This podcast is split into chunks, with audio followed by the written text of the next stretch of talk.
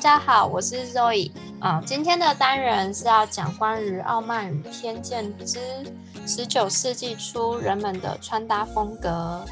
Hello，大家好，我是 Akiko。Hello，大家晚上好，我是艾维雅。嗯，我今天来说十九世纪初的穿搭风格，可能会讲多一点历史背景，因为这个是一个很神奇的期间。那时候正值汉诺瓦王朝的中期，那由于当时的国王有精神上的问题，不能理政，所以就出现一个叫做短期摄政王理政时期。同一时间呢，也是。当时法国的大革命结束之后，拿破仑掌政的时期。那拿破仑是一个崇尚罗马古典、高尚风雅的男子，因此呢，因为一直以来时尚都是由法国来引领着整个欧洲的，那英国就算跟他们打仗，还是坚持着跟风法国。所以我们可以在《傲慢与偏见》里面看到很多当时法国地震时期的穿搭元素。那这个风向其实是十八世纪末就已经有很大的变化了。就是拿破仑啊，他的妻子约瑟芬很喜欢穿那种高腰裙，就是你在《傲慢与偏见》常常看到的腰，他的腰线甚至在胸部以下就开始了，然后看起来轻飘飘的。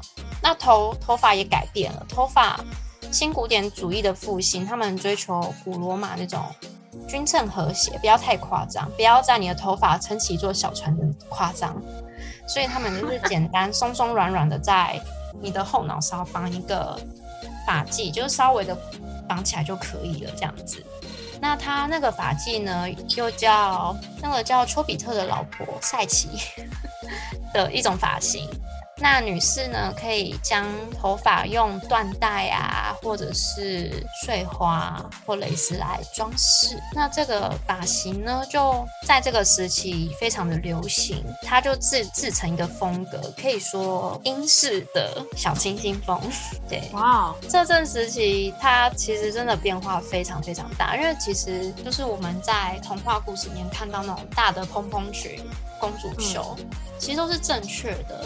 欧洲一直都是流行这种比较长期啦，都是流行这样的穿着方式。到了这个这阵时期，他们就放弃了所有很硬的撑裙啊，很高耸的头发，或是束腰这些一种返璞归真的感觉，轻轻柔柔的，越简单越好。甚至有一小部分的女生开始流行。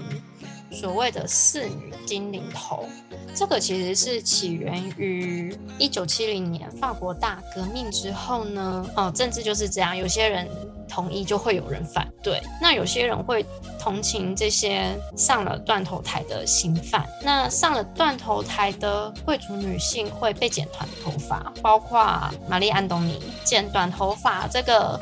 灵感的确有人这样做，但是因为那时候比较偏保守，所以大部分的人就是把头发都盘在后面，那正面看起来就是像那种呃精灵波波头，就是现在很像那种包脖头那种短短的。嗯，原来是 落魄的女贵族的头头发，嗯，对，很神奇。嗯，那你们看完这整部电影，对他们的穿着有什么想法吗？嗯，我想问哦，就是因为像我们现代，我们当然不可能穿到像古代，呃，应该说过去的那样的打扮，但是能抓到点精髓的重点，会不会是关于裙子的长度？我们通常是到膝盖会比较适合，还是到脚踝？哪一种长度会更适合现在的一个穿着打扮呢？其实两种都挺好的，因为应该说只要是露出腿最纤细的地方都是好的。譬如说膝盖算是细的一个节点，脚踝也是，就是看你自己看自己的腿，就是膝盖跟脚踝的肉是最少的地方。那这两个地方刚好露出来的话，人的脑就会自动脑补你其他地方也是瘦的，所以这两种。这两种自动脑补，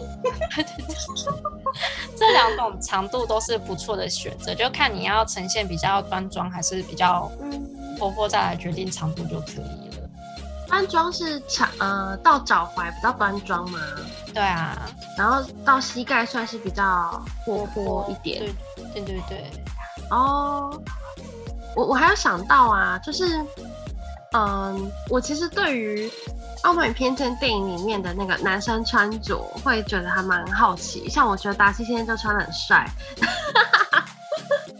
可是我我有想到，我那时候看到他的穿着的时候，有想到那个泰勒斯有一首歌的 MV，就是 Blank Space 那首歌，MV 就是在一个庄园里面，我不知道你们有没有看过哎、有，在一个庄园里面，然后男主角很帅，然后他很帅不是重点，重点是他在里面还有骑马，还有穿那种什么长靴啊。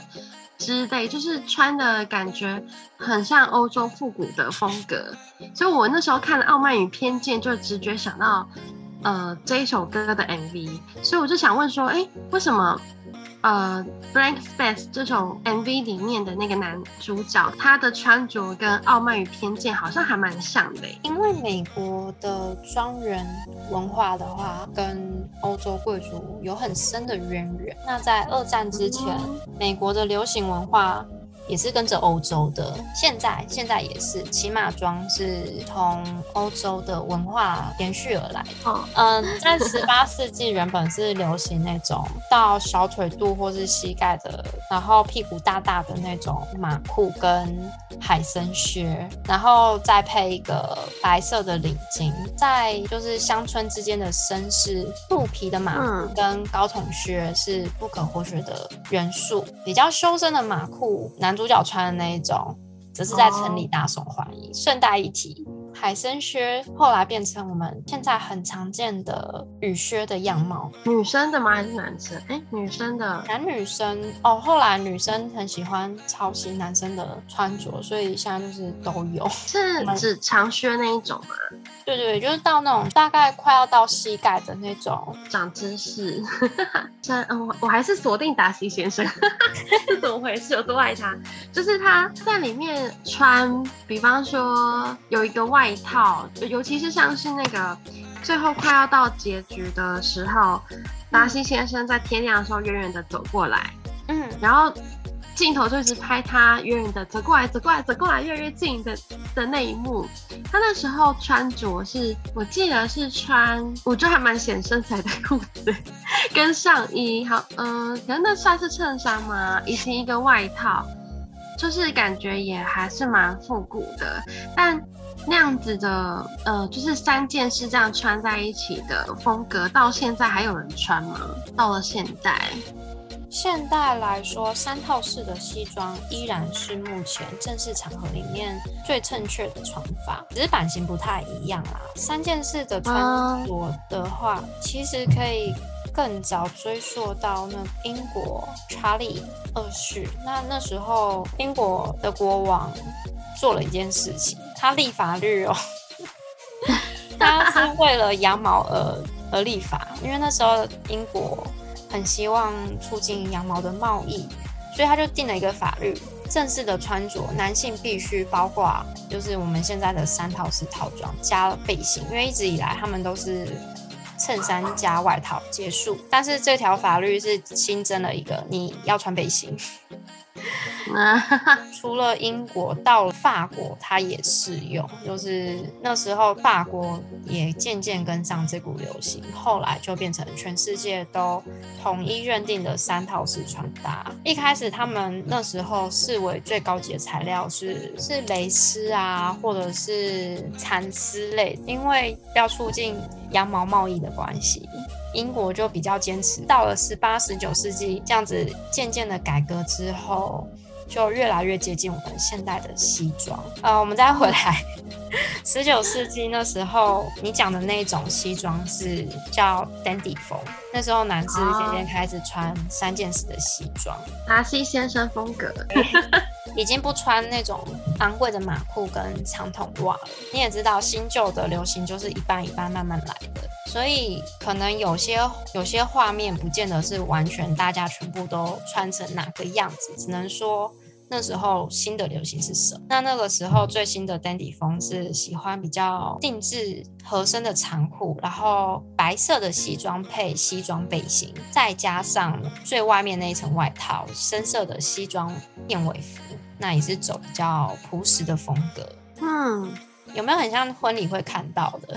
呃，你讲的那种要黑色的背心是比较，就是背心跟外套会选用同一种材料的那一种，是一直到十九世纪末的时候，那时候西装已经差不多定型了，非常接近现代的风格。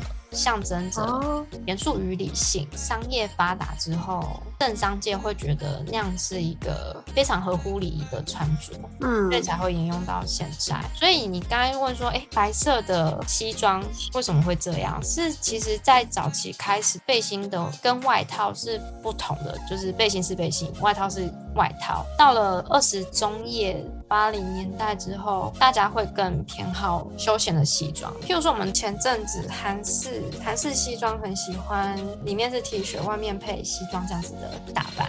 对，嗯、但不管怎么样，目前政商界来说，三套式的西装方式还是最正式的穿法，这样子。对，那我们今天的傲慢与偏见穿着的讲解就到这边结束喽。哇哦，长知识，好干哦。好啦，拜拜，拜拜，拜拜，晚安，拜拜。